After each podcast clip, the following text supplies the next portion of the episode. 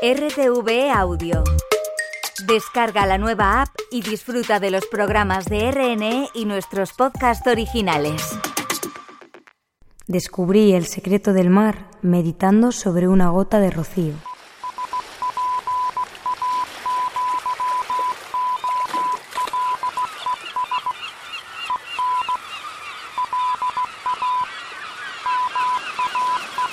Españoles en la mar.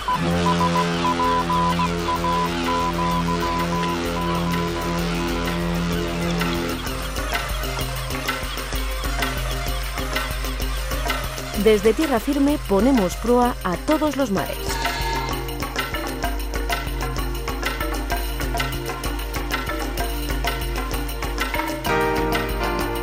¿Qué tal? Bienvenidos a una nueva edición de Españoles en la Mar que hoy tienen la parte técnica Manu Martín y en la redacción a Coral Consuegra, Oscar González, Antonio Fernández, Álvaro Sánchez y en el micrófono les saluda Marta Fernández. Arrancamos. La colaboración de esta semana con el turno para Pesca España va a estar dedicada a la jornada que se celebraba ayer en Vigo dentro de la iniciativa Si yo no produzco, tú no comes y hablar sobre la manifestación del lunes que se convocaba por parte de todo el sector pesquero. Antonio Nieto es el gerente de Pesca España. Una investigación impulsada por el grupo Balfego ha revelado las capacidades del selenio presente en el atún rojo para neutralizar la presencia del mercurio. Nos lo cuenta Begonia Melich, directora del Departamento de Innovación y Sostenibilidad de Balfego. Y continuando con este mismo tema, investigadores de la región de Murcia han realizado un estudio con el objetivo de abordar una de las grandes preocupaciones asociadas al consumo de pescado, esa presencia de mercurio. Este análisis ha identificado que el selenio es fundamental para contrarrestar los posibles efectos de este metal pesado en la salud. Antonio Belmonte es uno de los investigadores. Los navegantes de Mallorca se muestran preocupados por la gestión de los campos de boyas de fondeo. Charlamos con Carlos Sellín, que forma parte de la Junta Directiva de la Asociación de Navegantes ADN Mediterráneo. Y como siempre dedicaremos los últimos minutos del programa a detallar las noticias más destacadas del mundo marítimo y pesquero. Les recordamos que pueden escucharnos en cualquier momento a través de nuestra plataforma Play Radio que pueden encontrar en www.rtv.es y que pueden ponerse en contacto con nosotros en nuestro correo electrónico en la mar. Queremos conocer a nuestros oyentes. Radio Exterior de España pone a su disposición un número de WhatsApp para enviar una nota de voz.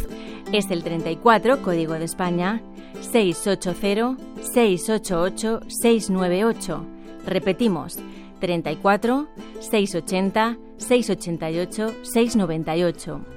Queremos saber desde dónde nos escuchan, si lo hace por onda corta, internet, satélite o celular, qué programas son de su interés y, por supuesto, comentarios y opiniones. Esperamos las notas de voz de WhatsApp en el 34 código de España 680-688-698. Repetimos, 34 680 688 698. Radio Exterior de España.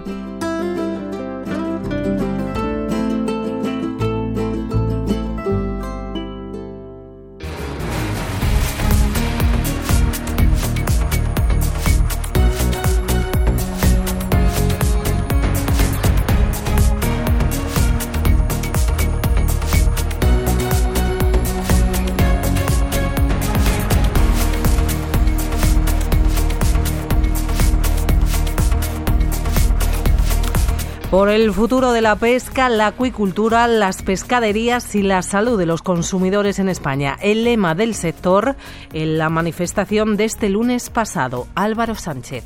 Abrimos ahora el espacio con nuestros colaboradores de Pesca España. Nos escucha ya Antonio Nieto, gerente de esta entidad, para charlar sobre la actualidad del sector. Saludos Antonio y bienvenido de nuevo a Españoles en la Mar. Muchísimas gracias, un placer como siempre. Tenemos todavía, Antonio, muy reciente la jornada de protestas que se vivió el pasado lunes 26 de febrero en la que la pesca se sumó a las protestas del campo y acudió a la manifestación. ¿Cómo lo vivisteis desde Pesca España?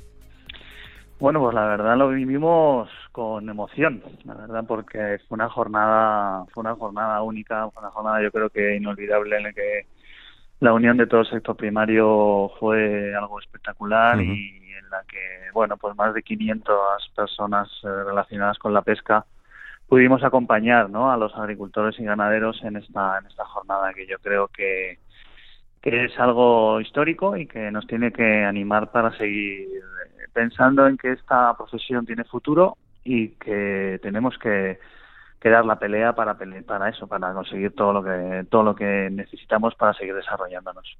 Como comentas, eh, Antonio, el sector pesquero acudió a esta manifestación, a estas protestas, y lo hizo bajo un lema, eh, por el futuro de la pesca, la acuicultura, las pescaderías y la salud de los consumidores en España.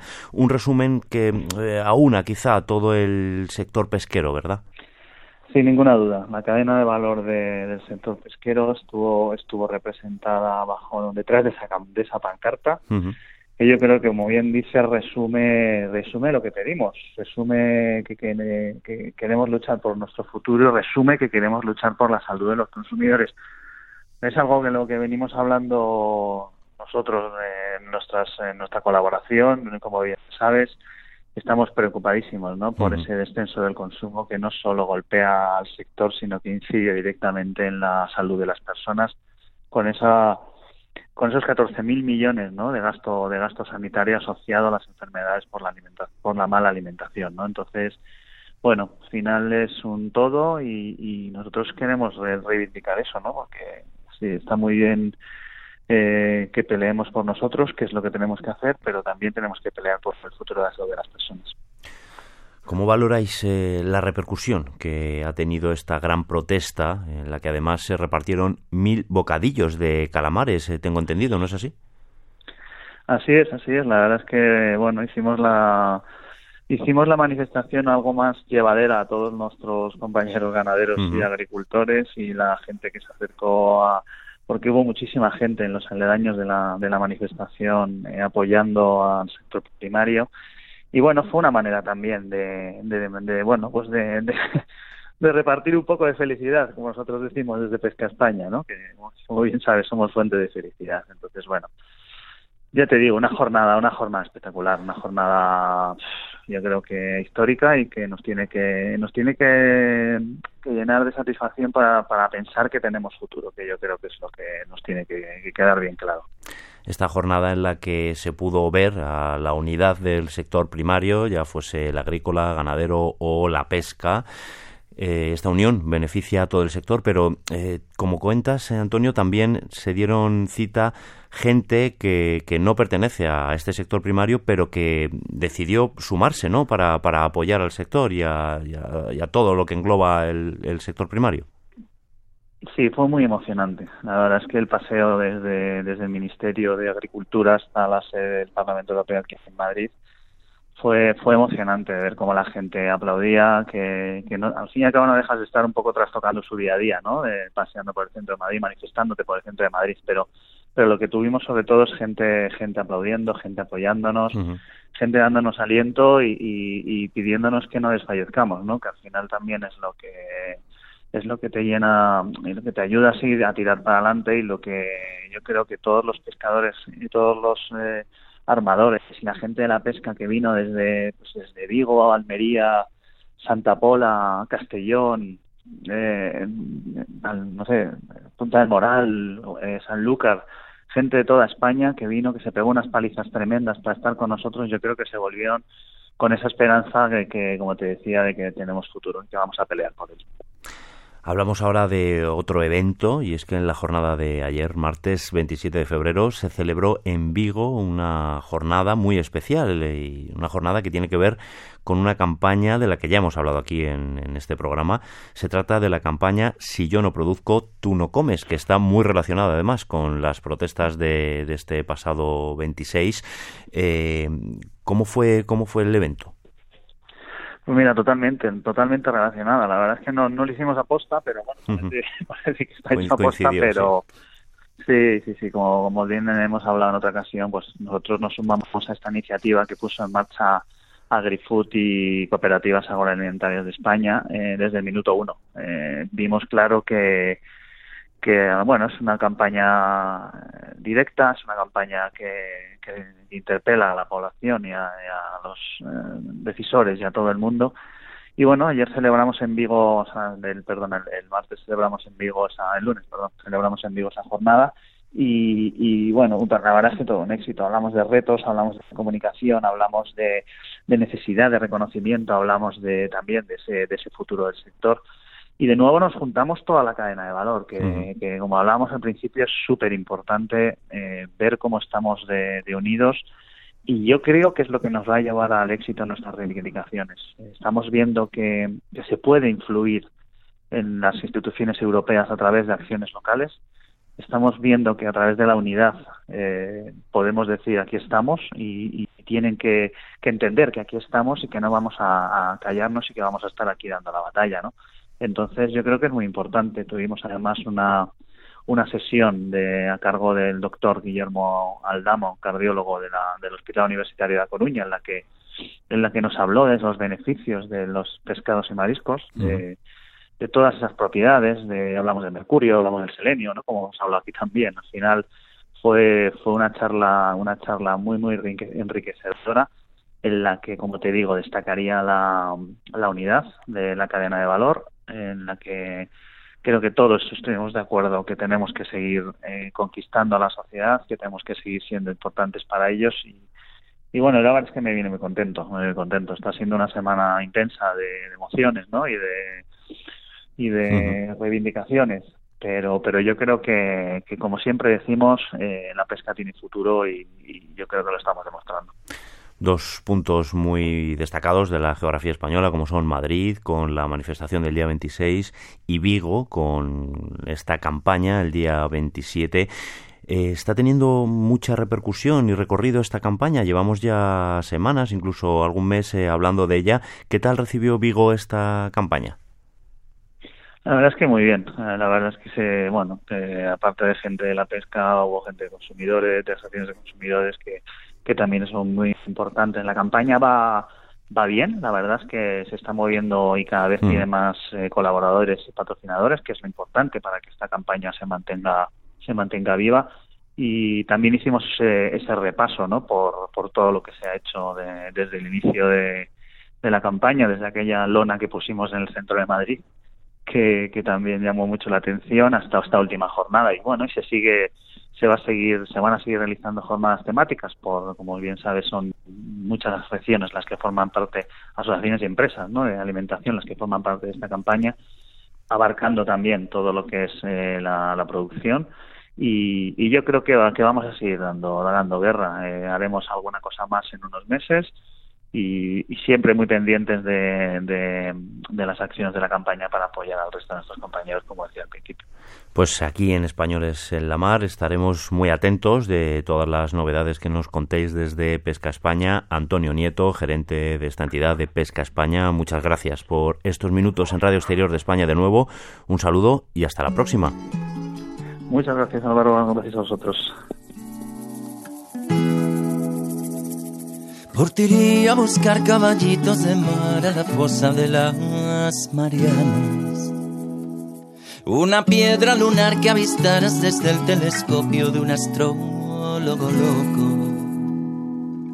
Pobre de mí.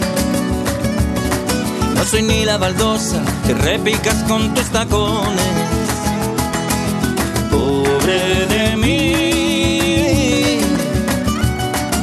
Piedras sueltas soy en el arcén un camino de cabras. Por ti podría ser el aire de tu abanico que sofoca el fogón de tus locas noches de verano. Polvo y arena tal vez que a la playa robó tu tobillo, al cual dejaste ver el cordón negro de tu sandalia. La envidia que hoy le tengo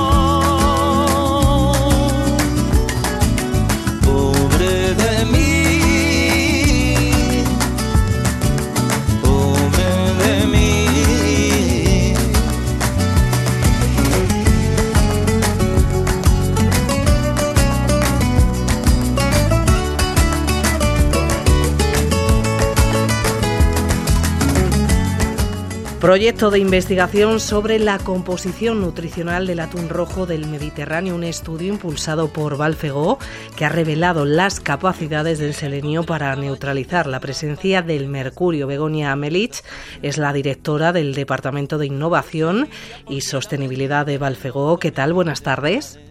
Hola, buenas tardes, ¿qué tal? ¿En qué consiste este proyecto? Pues este proyecto consistió en recoger diferentes muestras de atunes de diferentes partes del animal. Entonces eh, se procesaron parte de las muestras en crudo y partes de las muestras en cocinado para ver, para ver precisamente ¿no? el efecto de la cocción que puede tener pues en la composición de eh, ciertos nutrientes como son el selenio y ver qué relación eh, tienen también con los metales pesados presentes en, en, el animal, ¿no? como es el caso del mercurio.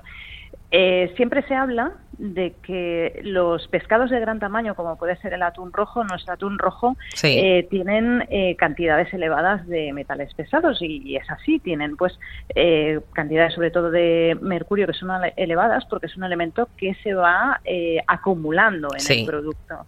Pero sí que es verdad que no se habla de otros componentes, que a nivel nutricional Sí, sí, a nivel nutricional son interesantes también porque son necesarios para el buen funcionamiento del organismo, tanto del animal como de los humanos que lo acaban consumiendo, y que a su vez, en el caso del selenio, pues eh, generan como un compuesto que evita que este mercurio se deposite en el animal, se excreta más fácilmente y neutraliza el efecto tóxico que tendría. De eso se hicieron ya previamente diferentes estudios científicos y lo que nosotros quisimos hacer en nuestro proyecto era ver cómo estaba nuestro producto a nivel de precisamente estos dos componentes y otros componentes nutricionales que tiene. Y Begonia, ¿qué resultados habéis obtenido?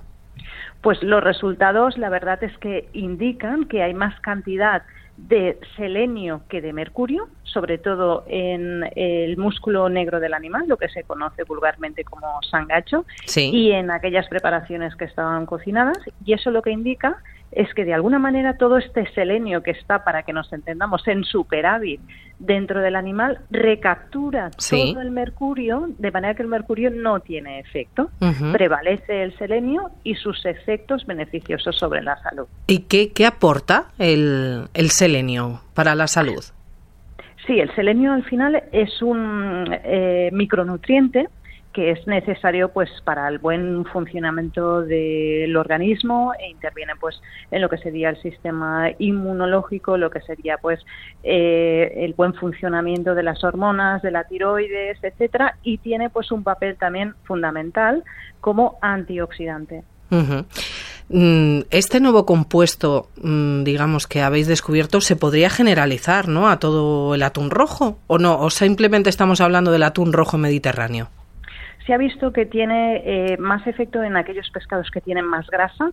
Al final nuestro producto es un producto que capturamos en estado salvaje y lo mantenemos en las piscinas de acuicultura. En estas piscinas lo mantenemos para que adquiera un tono graso superior de, su, estado que tendría ¿no? en su estado salvaje. Entonces sí que hemos visto, eh, de hecho hay un par de estudios que demuestran que aquel atún rojo que ha estado mantenido en piscinas acuícolas con una alimentación eh, mm, con un nivel de grasa importante tienen todavía pues más selenio que eh, pescado salvaje. Begonia, esto habría que certificarlo, es decir, eh, por ejemplo, te pongo un ejemplo, cuando yo estaba embarazada me dijeron que no comiese atún rojo por la cantidad de, mercurio, pero claro, visto lo visto, ¿no? Lo que nos estás comentando no es perjudicial, sino todo lo contrario, es beneficioso.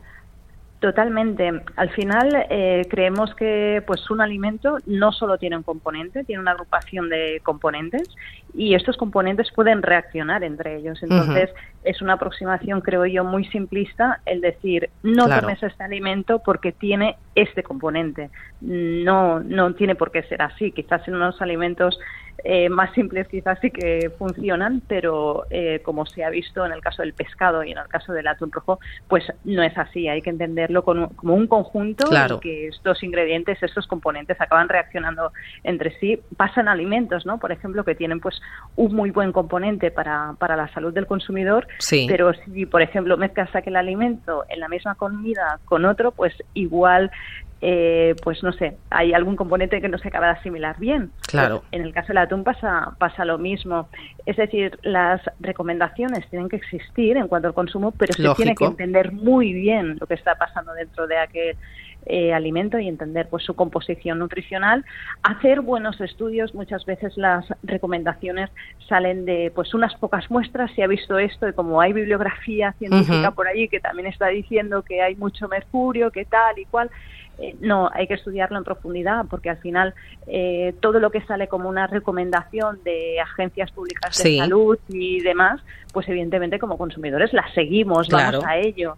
Entonces, pues hay que hacer estos, hay que hacer que estos estudios que se hacen mm, sean pues eh, estrictos y sean con un nivel muestral pues interesante para que lo que salga de allí pues lo, lo sigamos a rajatabla. Yo creo que hay que tener en cuenta el, contenido de selenio que tiene el pescado en general y el atún rojo para pues rehacer o al menos evaluar ¿no? las recomendaciones que en un pasado se emitieron. Entiendo, Begonia, que vosotros esto se lo vais a comunicar a las autoridades pertinentes para que cuando emitan estas recomendaciones lo que, lo que tú comentas, ¿no? que introduzcan también que bueno, que también tienen esa parte beneficiosa que contrarresta, digamos, al mercurio. Totalmente, Totalmente. Se lo vamos a comunicar. Estamos trabajando. Al final es un estudio que sí que ha promovido eh, la empresa, porque vimos que pues aquí había una falta de conocimiento de, que, teníamos, nos veíamos en la obligación de, corregir, ¿no? Evidentemente como parte interesada, pero al final es un estudio que ha llevado a cabo eh, una universidad y esta misma universidad pues está en publicando el artículo. Es decir, al final lo que termina saliendo como un artículo científico, pues se tiene que considerar como, eh, pues bueno, un resultado que hay que tenerlo en cuenta para, pues, estudios posteriores, lo que decíamos de las recomendaciones, etcétera, etcétera. A través del estudio científico iremos a eh, las autoridades eh, sanitarias pertinentes y mm, pues bueno presentaremos allí donde hemos llegado y, y, pediremos pues que se tengan se tengan en cuenta. Begonia, siempre os lo preguntamos cuando hablamos con vosotros. Eh, beneficios del atún rojo, vuélvenoslos a contar, que lo sepan los oyentes, para que sigan comprando atún rojo.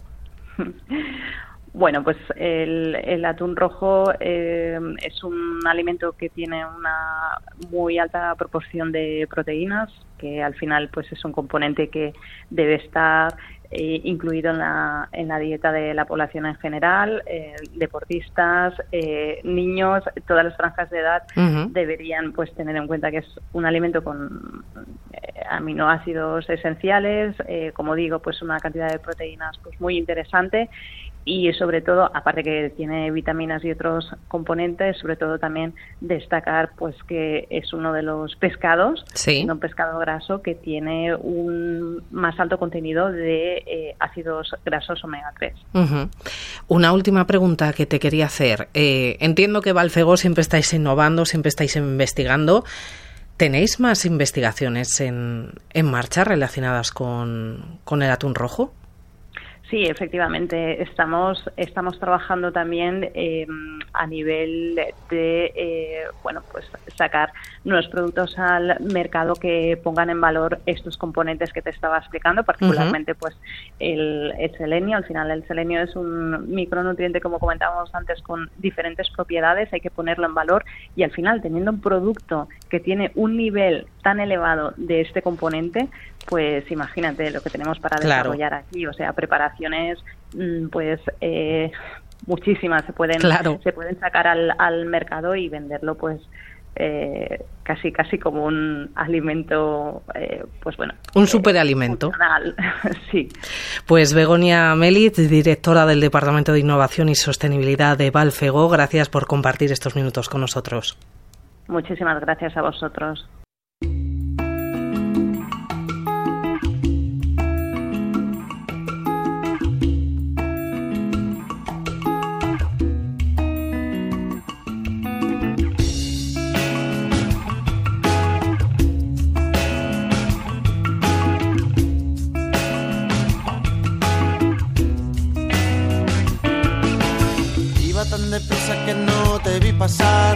Tan deprisa que no veía nada, tan deprisa que me perdí el paisaje, la belleza que me rodeaba. Iba tan deprisa que no me di ni cuenta, tan deprisa que la vida se escapaba, tan deprisa que el presente era pasado a cada paso que daba.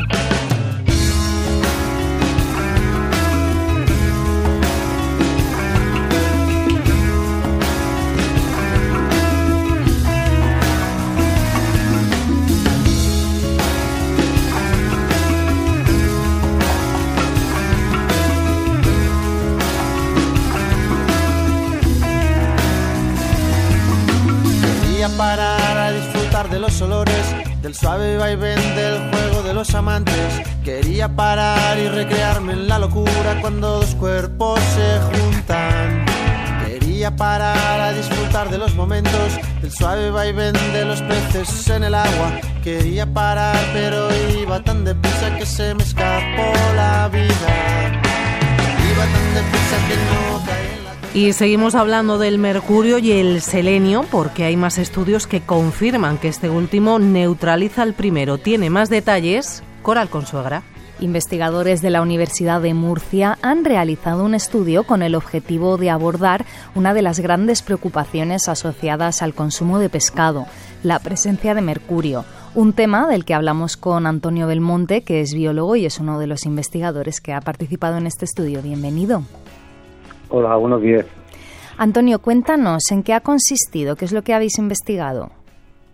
Pues mira, lo que hemos hecho ha sido eh, investigar sobre ejemplares de atún rojo que están se encuentran estabulados en los viveros en viveros flotantes en la costa de la región de Murcia y lo que hemos investigado es la relación del mercurio con el selenio en, en distintos tejidos de estos ejemplares como por ejemplo, pues eh, hemos investigado, hemos analizado mercurio y selenio en vaso, en riñón, en branquias, en sangre, en músculo, por supuesto, y bueno, y ahí hemos comparado pues las distintas cómo, cómo acumula este elemento el animal en distintas fases de, su vida.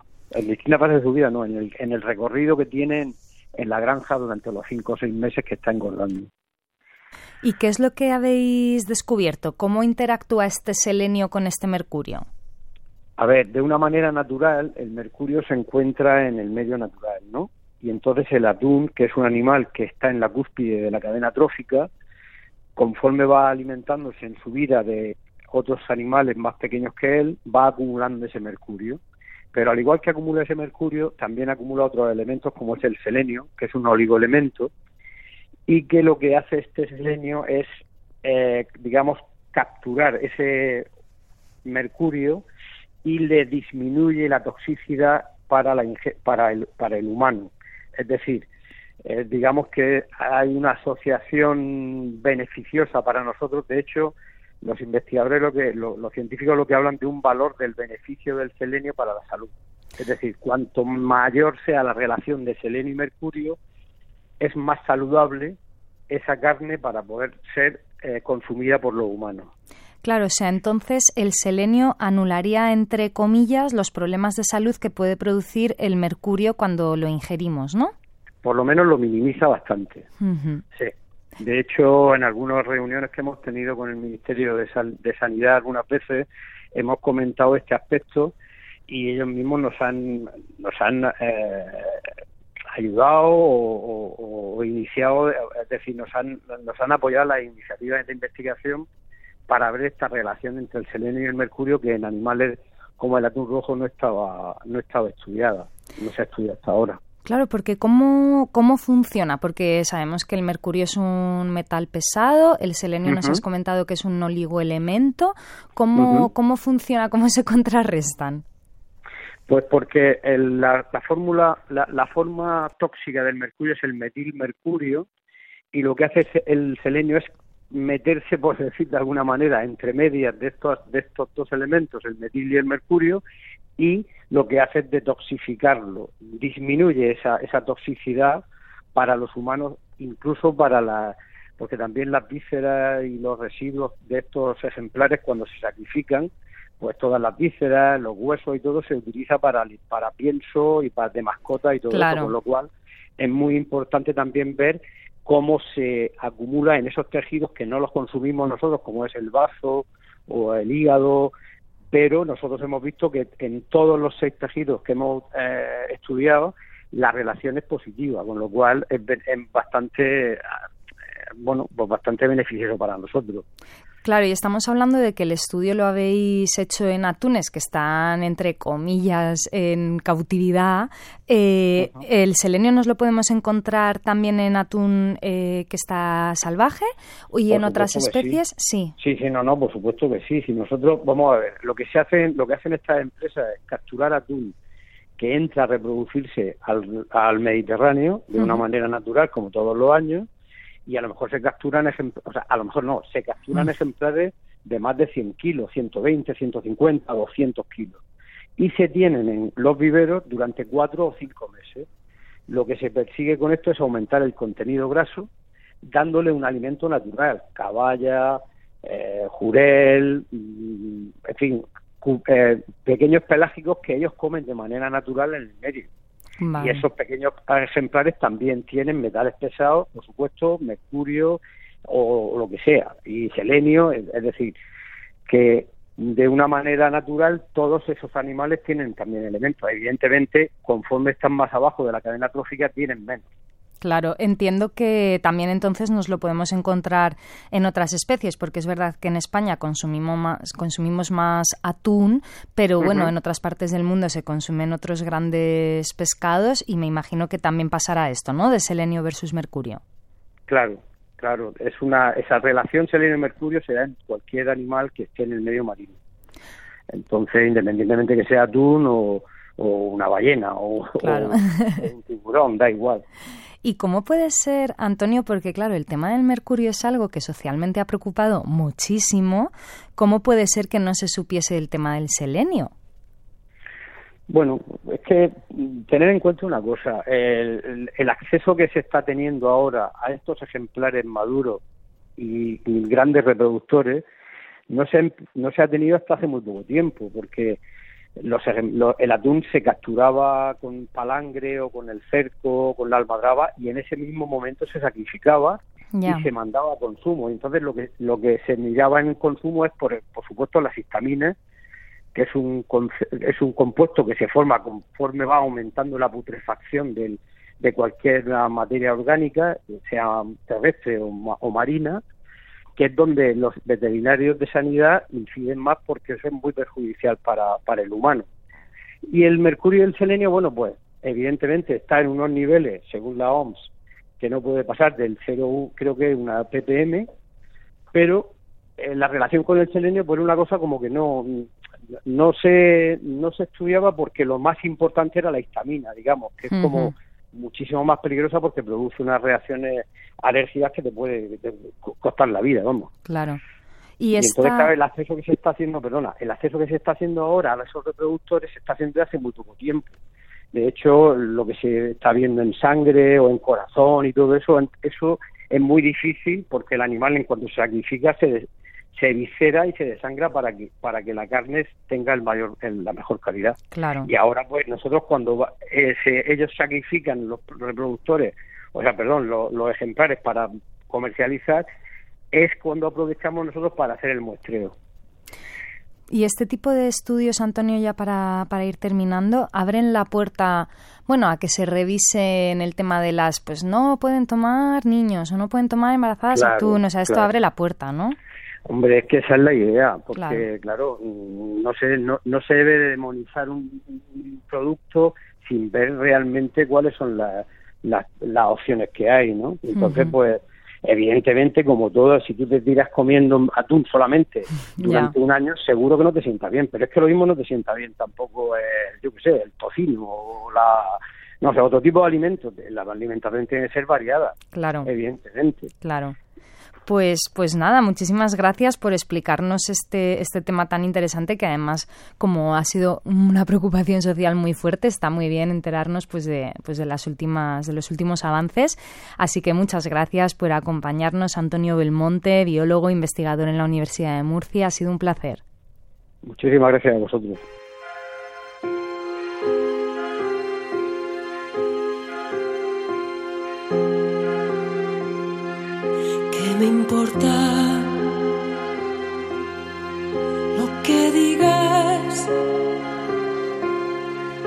Si me miras y no ves, esto es lo que hay. ¿Quién soy? Ni confusa, ni partida en dos, ni difícil de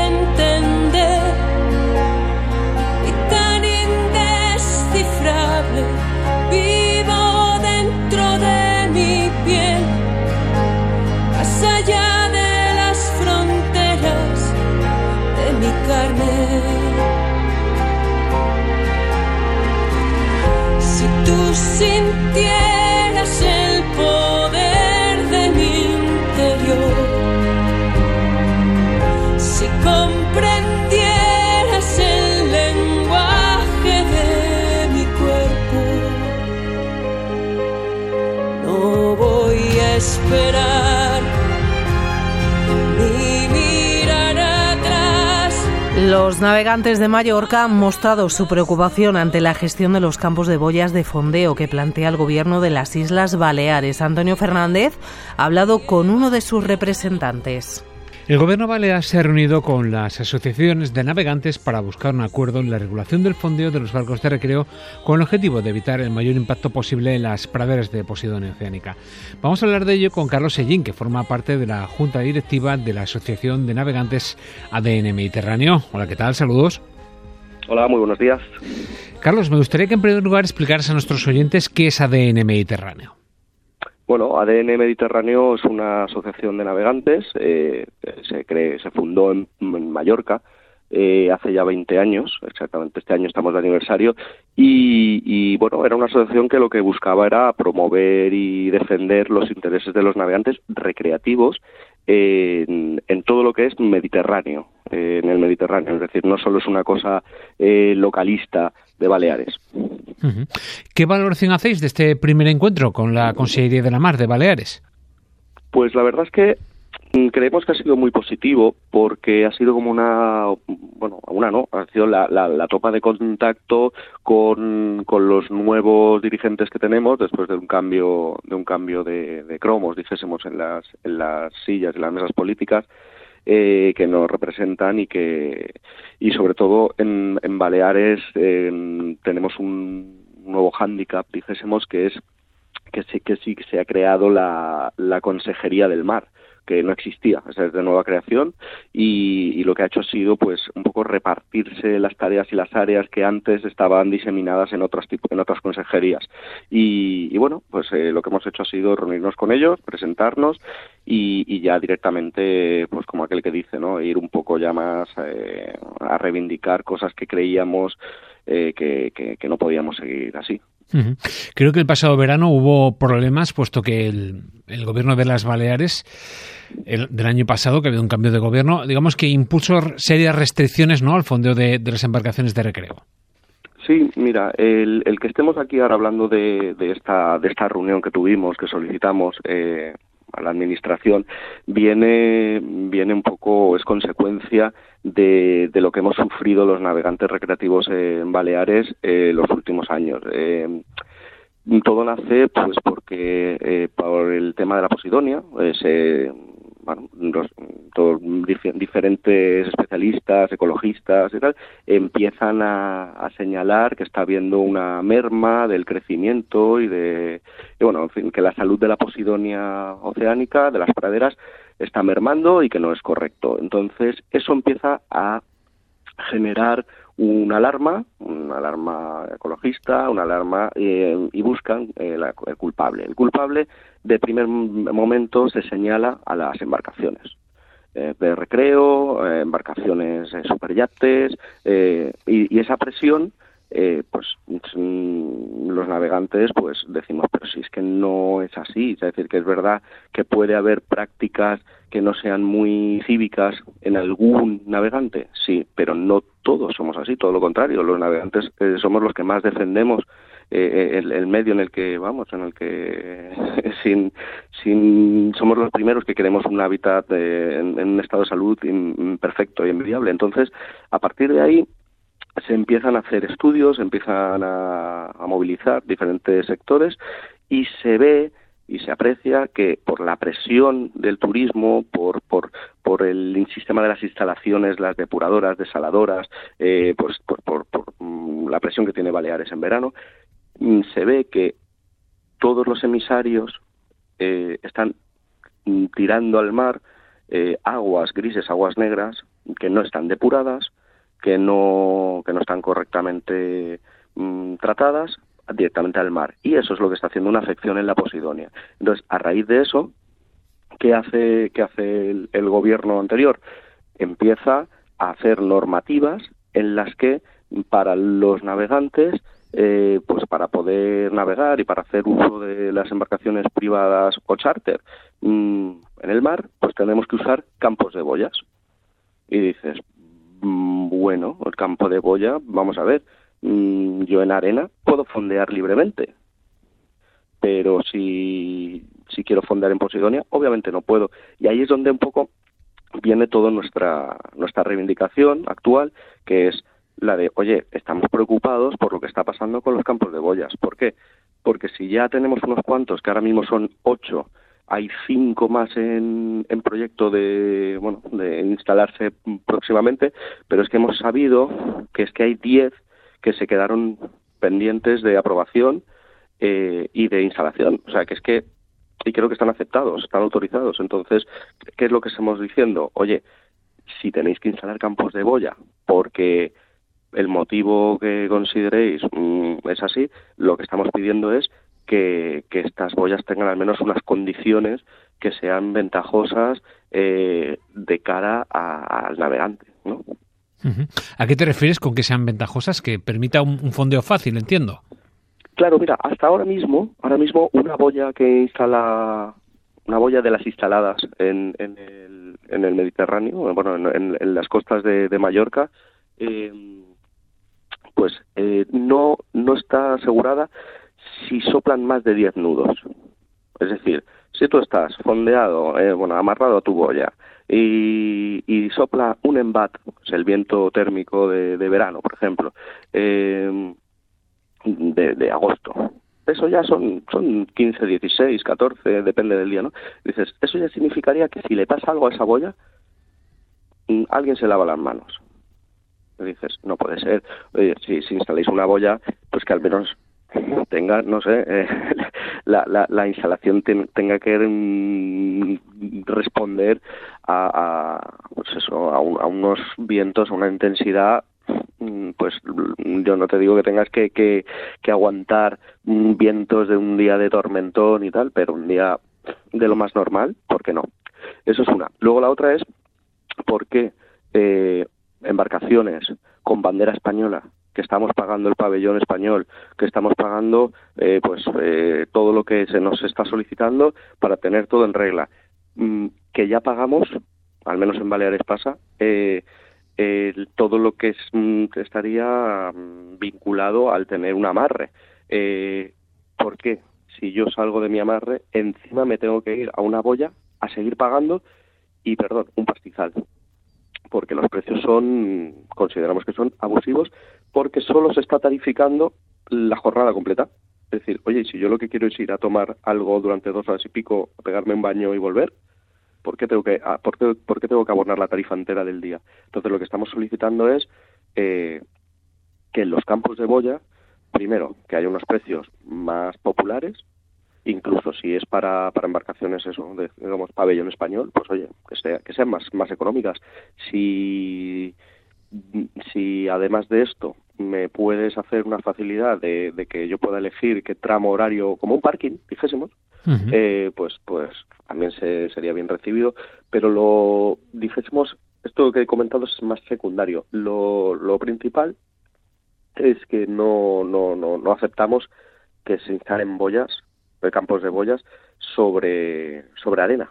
¿Por qué? Porque el fondeo en arena ya es libre. Entonces, lo que no queremos es que, que, se plantee ni un solo campo de boyas en una zona de arena. ¿Por qué? Porque no hay posidonia. Y todo esto se enmascara dentro de lo que era el plan, eh, eh, ¿cómo se llamaba? No, recuerdo el nombre, eh, que, que, bueno, eh, ahora me saldrá el nombre. Eh, lo que lo que buscaba era defender la defender la posidonia. Y entonces dices, ¿qué sentido tiene? Que, que bajo ese pretexto me instales un campo de boyas en arena. Si es que no hay, no hay posidonia, no hay que defender nada. Y entonces lo que estamos diciendo es, oye, primero, en arena no instaléis ningún campo de ningún campo de boyas. Después, si tenéis que instalar un campo de boyas que es en posidonia, que se haga pues con, con los sistemas de de vamos eh, ecológicos que, que hay para que no haya una afección a la planta y que y aparte de esto ya lo que comentaba antes que es secundario pues que, que, que, los precios y las garantías de seguridad pues sean sean mucho más profesionales por decirlo así inteligentes muy bien, pues queda clara cuál es vuestra posición. Carlos Sellín, miembro de la Junta Directiva de la Asociación de Navegantes ADN Mediterráneo. Gracias por atender la llamada de Españoles en la Mar. Nada, muchas gracias a vosotros y para lo que necesitéis.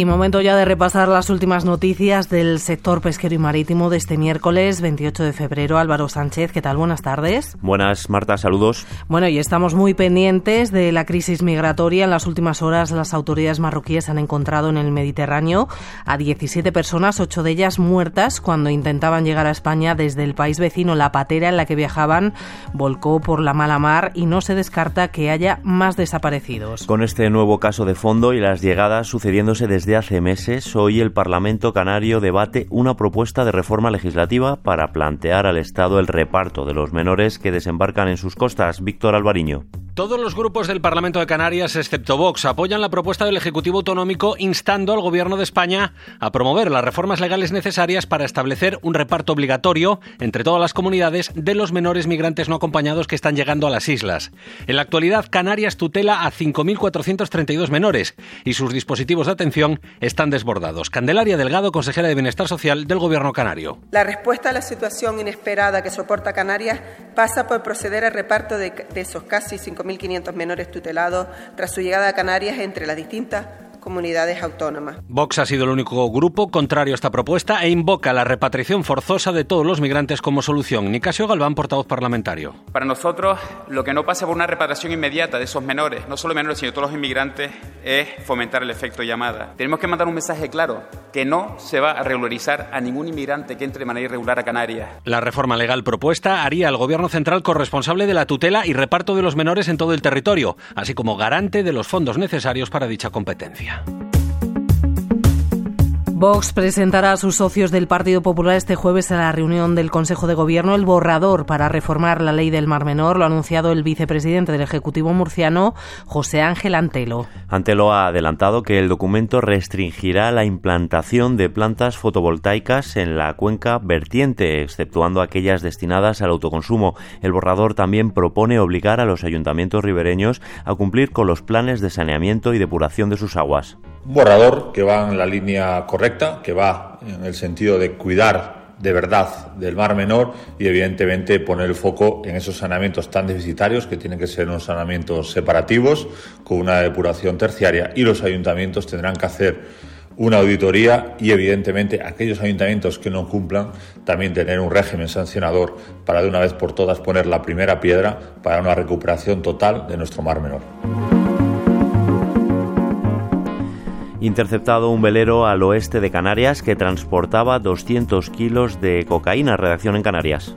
La operación se ha desarrollado a 500 millas de Canarias. El único detenido es el tripulante de la embarcación, un ciudadano de nacionalidad portuguesa. La cantidad de droga intervenida, según las primeras estimaciones, estaría en torno a los 200 kilos repartidos en ocho fardos. El velero de 12 metros de eslora y bandera venezolana tuvo que ser hundido en alta mar por su mal estado. Tanto la droga como el detenido se encuentran a bordo del patrullero Petrel de vigilancia aduanera que se dirige al puerto de Vigo.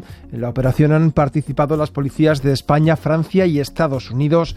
La ruta atlántica es utilizada por las organizaciones de narcotráfico que transbordan la droga en alta mar para introducirla en Europa a bordo de pequeñas embarcaciones. El Consejo Superior de Investigaciones Científicas, a través del Instituto de Investigaciones Marinas, evaluará durante dos años la situación de las poblaciones salvajes de caballitos de mar en el litoral español. A través del proyecto HIPODEC, los investigadores tratarán de diagnosticar el estado de conservación de esta especie, así como determinar áreas críticas y medidas de conservación. La investigación está financiada por el Ministerio para la Transición Ecológica y el Reto Demográfico en el marco del Protocolo General de Actuación en materia de patrimonio natural, biodiversidad forestal y adaptación al cambio global y repoblar las aguas del icónico Fifi, el archipiélago más famoso de Tailandia, con tiburones de arrecife desaparecidos hace años por el deterioro ambiental. Tras varios años de ausencia por la pérdida de su hábitat natural, los escuálidos volvieron a las vistas hacia el 2021 gracias a una serie de medidas ambientales puestas en marcha por las autoridades del país asiático. Ahora un centro marino busca afianzar aún más su presencia a través de la cría y rehabilitación de estos animales. Gracias Álvaro, hasta mañana. Hasta mañana.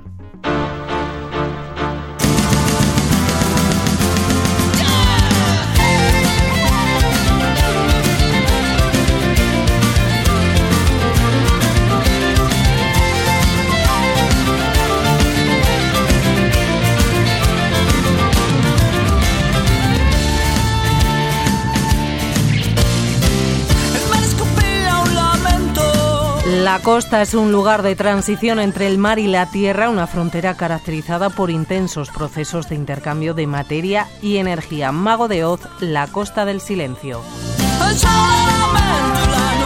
Con esta melodía de fondo echamos el ancla a este programa de Españoles en la Mar. De nuevo nos encontramos mañana para seguir surcando las aguas en vuestra compañía.